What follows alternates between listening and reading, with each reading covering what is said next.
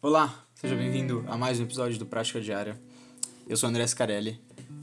Hoje é dia 31 de março, o último dia do mês, né? A última passagem com o tema de consciência.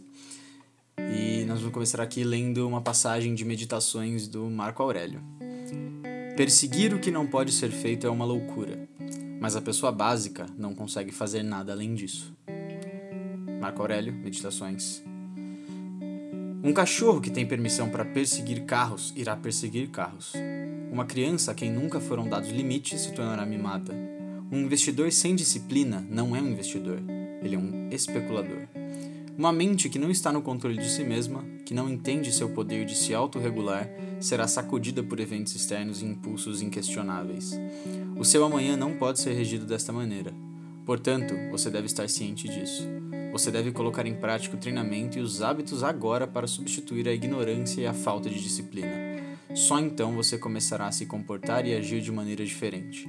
Só então você deixará de buscar o impossível, o míope e o desnecessário. Bom, basicamente essa passagem ela explora um pouco a questão dos hábitos ruins, né, e de ter consciência daquilo que você faz e daquilo que você deixa de fazer, para que você tenha mais controle sobre a sua vida, sobre os seus hábitos e etc.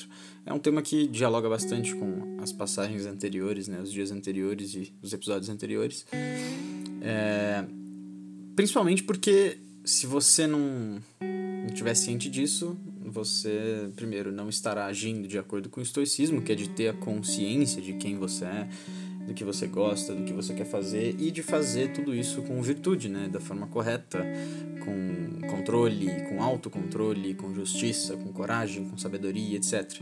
Então, é, essa passagem ela faz a reflexão para você pensar sobre os seus hábitos ruins, aquilo que você se deixa levar, aquilo que você se deixa consumir é, e acaba tendo consequências por causa disso, né? Às vezes, problemas que você vê na sua vida, quer dizer, pelo menos né, a maioria deles acabam sendo causados por você mesmo, né?